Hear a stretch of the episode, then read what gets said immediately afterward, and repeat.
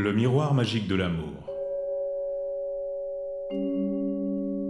Conte fantastique des Ming et des Qing.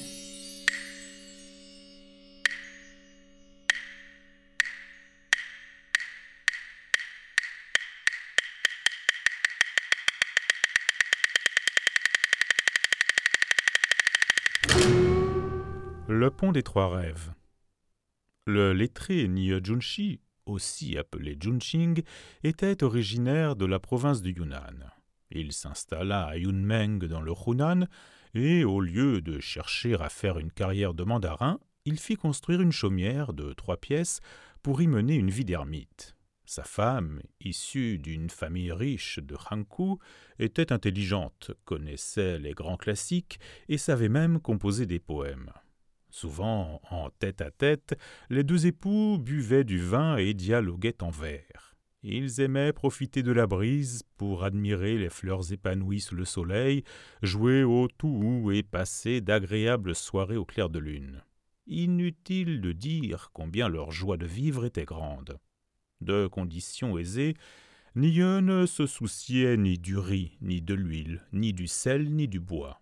Il passait pour un rêveur et n'avait pas beaucoup d'amis. Son oncle, fonctionnaire à la capitale, lui écrivit un jour pour l'exhorter à faire une carrière de mandarin. Sa lettre était inspirée par une telle sincérité que Nye ne pouvait guère refuser de suivre ce conseil. Il fit ses bagages à contre-cœur pourtant. Pour les deux époux, le départ fut une vraie déchirure. À la pensée de devoir désormais voyager seul, d'affronter les intempéries, le lettré sentait sa tristesse augmenter à chaque pas qui l'éloignait de chez lui. Il arriva un jour dans le Shandong. Ce soir-là, il était déjà bien tard et il n'avait pas trouvé d'auberge où passer la nuit. Ne sachant plus où se diriger, il aperçut soudain des torches qui avançaient dans sa direction. C'était un groupe d'hommes armés. Son inquiétude s'apaisa lorsqu'il vit sur leur dos du gibier, renards, lièvres et cerfs. Il répondit par un signe de tête au chef qui lui avait demandé s'il s'était égaré. Alors, un beau jeune homme d'environ dix-sept ans, richement vêtu, un fils de bonne famille, fortuné de toute évidence, s'avança et le salua les mains jointes. J'habite tout près d'ici. Si vous ne dédaignez pas ma modeste demeure, je serai très honoré de vous offrir l'hospitalité cette nuit. Vous reprendrez la route demain matin. Le lettré le remercia avec empressement et le suivit. Au bout de deux à trois lits de sentiers tortueux, ils se trouvèrent devant une vaste demeure. Un vieux domestique à barbe blanche vint leur ouvrir la porte. Le jeune homme invita le lettré à entrer dans la grande salle, et là ils se saluèrent à nouveau. Le jeune homme se présenta. Il s'appelait Sun Chinjong. Son père et son grand-père étaient tous deux mandarins à la cour, mais lui, bien que bachelier à quatorze ans, avait récemment interrompu ses études pour se consacrer aux arts martiaux. Il rentrait de la chasse dans les montagnes de l'Ouest. C'est, dit-il, un grand honneur pour moi de rencontrer le lettré Nieux. C'est sûrement le destin qui vous envoie. Puis il fit préparer un banquet composé de gibier frais, le repas fut copieux et exquis. Le lettré passa la nuit dans la pièce de l'Est. Le lendemain, avant son départ, quand il demanda à saluer son hôte, il s'entendit répondre qu'il ne s'était pas encore levé, mais qu'il avait donné l'ordre de lui remettre en son nom ses frais de voyage, que le lettré accepta presque malgré lui. Il se remit en route. Lorsqu'il arriva près du pont Lougou, le pont Marco Polo, son cocher fut terrassé par un malaise, ce qui obligea Nieux à s'arrêter pour la nuit dans une auberge. Le lendemain matin, une violente tempête de neige l'empêcha de continuer sa route.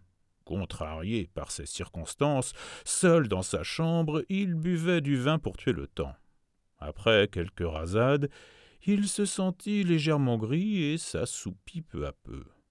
Soudain, il vit le vieux domestique à barbe blanche s'approcher à cheval et s'adresser à lui. Vous manquez beaucoup à mon jeune maître. Il m'envoie vous chercher pour vous conduire jusqu'au pavillon de l'Est, admirer les pruniers en fleurs de notre jardin. Nieux enfourcha son cheval qui partit au galop. Au bout de quelques lits, il s'aperçut que le vieux domestique avait disparu. Mais il ne s'arrêta pas et finit par arriver à l'endroit où il avait passé la nuit précédente. La grande salle était vide. Comme il ne savait pas par où accéder au chemin, il se laissa guider par ses pas. Il franchit plusieurs portes, suivit un labyrinthe d'allées sinueuses. Soudain, il vit apparaître sur sa gauche, dans la brume, un pavillon de cinq pièces aux fenêtres finement ouvragées. Dans la cour, une immense treille portait des raisins en abondance d'un rouge violet éclatant. Il n'en croyait pas ses yeux. Pareil spectacle en plein hiver. Il poussa la porte. Près d'une fenêtre, une jeune fille était occupée à broder. Surprise par l'intrusion de l'inconnu, elle se leva d'un bond tandis qu'il reculait et s'immobilisait. Pensant qu'il avait dû pénétrer dans le gynécée, il allait sortir lorsqu'il entendit frapper à la porte. Il rouvrit les yeux. Il était toujours dans l'auberge. On venait lui apprendre que son cocher était mort et on lui demandait de payer les frais des obsèques. La neige avait cessé de tomber et le temps s'était mis au beau. Il loua une voiture et arriva chez son oncle dans la capitale. Il devint son secrétaire. Il le secondait dans le règlement des affaires administratives et il occupait le reste de son temps à préparer l'examen provincial qu'il passa avec succès. Il fut reçu deuxième. Un mois plus tard, il reçut une lettre qui lui apprit que sa femme était malade. Le lettré nieux passa de nouveau devant le pont Marco Polo et, de nouveau, rencontra l'aubergiste qui, heureux d'apprendre sa réussite, l'invita avec chaleur à s'arrêter chez lui. Cette nuit-là, il eut encore un rêve. Il arrivait devant sa maison, ornée de tentures noires. Il entrait, trouvait le cercueil de sa femme. On lui disait qu'elle était morte depuis une dizaine de jours. Il éclata en sanglots. Soudain, il entendit le tintement de morceaux de jade et il sentit un parfum extraordinaire lui monter à la tête. Il vit son épouse sortir de sa chambre aussi belle que naguère. Elle le salua, puis lui parla ainsi. Qui pourrait croire que nous sommes désormais séparés pour toujours? Ma vie aura été bien courte, mais ne sois pas trop en peine. Dans ma vie antérieure, j'ai été nonne au temple de Shuwei. Lorsque je t'ai rencontré pour la première fois, c'était le jour du bain du Bouddha. Tu étais alors un lettré de Yanju, et je suis tombé dans les filets de l'amour. Ainsi nous sommes devenus mari et femme. Mais ta véritable épouse n'a que quinze ans. Si tu veux, je vais te la montrer. Ils se mirent en route. Nieu avait l'impression d'être porté par des nuages qui voguaient au gré du vent. En peu de temps, ils arrivèrent dans la cour de la famille du jeune bachelier Soun. On y jouait de la flûte, la maison était entièrement illuminée, toutes les pièces étaient décorées avec magnificence. Des serviteurs vinrent le revêtir d'un costume de mariée une grande musique retentit. La mariée fit son apparition, et les deux époux se saluèrent avant d'entrer dans la chambre nuptiale.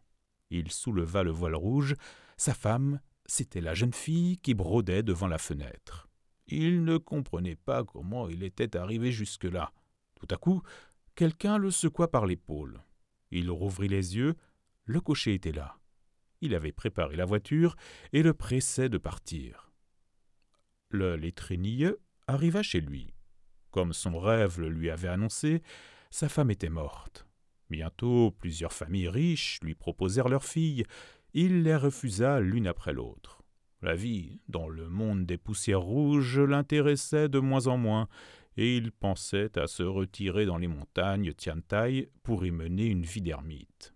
Seul le souci d'assurer sa descendance l'en empêcha. Comme la date du concours national approchait, sa famille et ses amis l'exhortèrent à s'y présenter. Il finit par accepter. Le long voyage vers la capitale lui parut l'occasion de secouer sa solitude. Il s'installa chez son oncle, comme la première fois, réussit le concours et fut très apprécié par l'examinateur royal, M. Sun, de la ville de Jinan. Or, ce M. Soon avait été reçu au concours national la même année que son oncle. Il apprécia tellement le jeune homme qu'il lui proposa la main de sa troisième fille. Il en parla à son vieil ami, qui décida lui-même cette alliance pour son neveu, lequel se vit contraint de respecter la volonté de son oncle. On choisit donc un jour faste pour la présentation des cadeaux, et on décida de célébrer les noces dans le Shandong à la fin de l'automne. À son arrivée dans la famille Sun, le lettré eut la grande surprise d'y trouver le vieux domestique à barbe blanche qui lui avait naguère ouvert la porte. Il fut encore plus étonné quand il vit le jeune chasseur venir l'accueillir. Il lui semblait revivre son premier rêve. Tambours et cymbales résonnaient en un harmonieux concert. La cérémonie des noces fut riche et solennelle. Il avait l'étrange impression d'avoir déjà vu ce spectacle. La nuit s'avançant, les jeunes époux se retrouvèrent dans l'intimité. Tandis que la jeune mariée, légèrement inclinée auprès d'un brûle-parfum, se débarrassait de ses atouts, il fut de nouveau envahi par une impression de déjà-vu. Un peu plus tard, Nieur raconta au jeune homme ce qui lui était arrivé dans les montagnes. Celui-ci, ne se sentant plus de joie, frappa dans ses mains en disant Je me disais que le sosie parfait d'une personne n'existe pas, mais il m'était impossible de me rappeler où je vous avais déjà vu. Un soir, en fouillant dans le coffre où elle rangeait ses papiers et ses broderies, la jeune mariée en sortit une broderie inachevée. Son mari eut l'impression que c'était celle qu'il avait vue dans son rêve. Stupéfait, il lui raconta son premier rêve. Elle s'écria J'ai fait le même. Cette année-là, ma deuxième sœur aînée et moi, nous avions fait un pari pour savoir qui broderait le plus vite. Je voulais gagner, et ce soir-là, j'avais veillé tard pour broder. J'entendis soudain des pas derrière mon dos. Tournant la tête, je vis entrer un homme. Vite, j'appelai ma servante. L'homme s'arrêta comme s'il n'osait avancer. Bientôt il disparut sans un mot et sans laisser la moindre trace. Ma servante accourut, me trouva endormi sur ma table d'un sommeil si profond qu'elle dut m'appeler plusieurs fois pour me faire revenir à la réalité. Je n'osais rien dire de tout cela à qui que ce soit. Je pensais avoir eu affaire à un mauvais esprit. Grâce à ton récit, je sais maintenant que c'était ton âme qui était venue jusqu'à moi.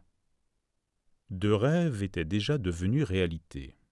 Le lettré, convaincu qu'il devait tout cela au génie du rêve, installa un autel à son intention, et matin et soir il brûlait de l'encens et se prosternait avec le secret espoir de retrouver sa première femme.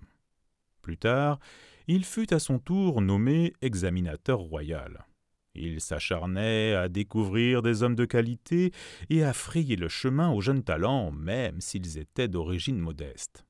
Après avoir été trois ans recteur de l'Académie, il fut promu chroniqueur royal. Mais son franc-parler déplaisait aux nobles qui réussirent à l'écarter de la cour et à le faire nommer successivement dans plusieurs districts de la province du Shandong. Ses compétences ayant été là aussi appréciées, il fut rappelé à la cour.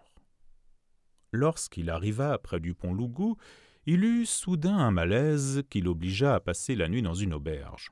On fit venir un médecin qui diagnostiqua une grande fatigue et lui prescrivit une tisane de ginseng. S'étant brusquement assoupi, le lettré vit en rêve le vieux domestique s'approcher, une carte de visite à la main, et lui annoncer l'arrivée d'un hôte distingué. Le lettré prit la carte et lut La déesse aux luttes d'azur de la troisième île de Penglai. Étonné, il donna l'ordre d'introduire la visiteuse qui lui dit C'est aujourd'hui que vous devriez terminer votre carrière de mandarin, mais il y a quelque temps vous avez commis une erreur en instruisant un dossier. Pour la peine, vous passerez encore trente ans sur terre.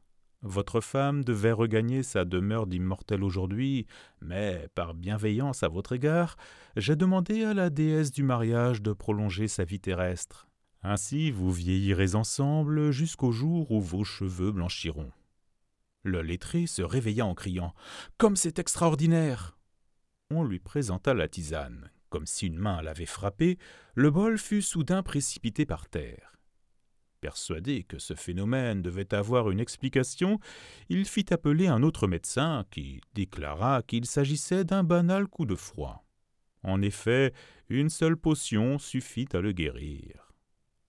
Quelques jours plus tard, il démissionna de sa charge, retourna dans son pays natal où il passa toutes ses journées dans les montagnes au milieu des bois et des sources. Sa femme et lui moururent à plus de quatre-vingts ans. Quelqu'un qui avait appris leur étrange histoire l'appela le pont des trois rêves.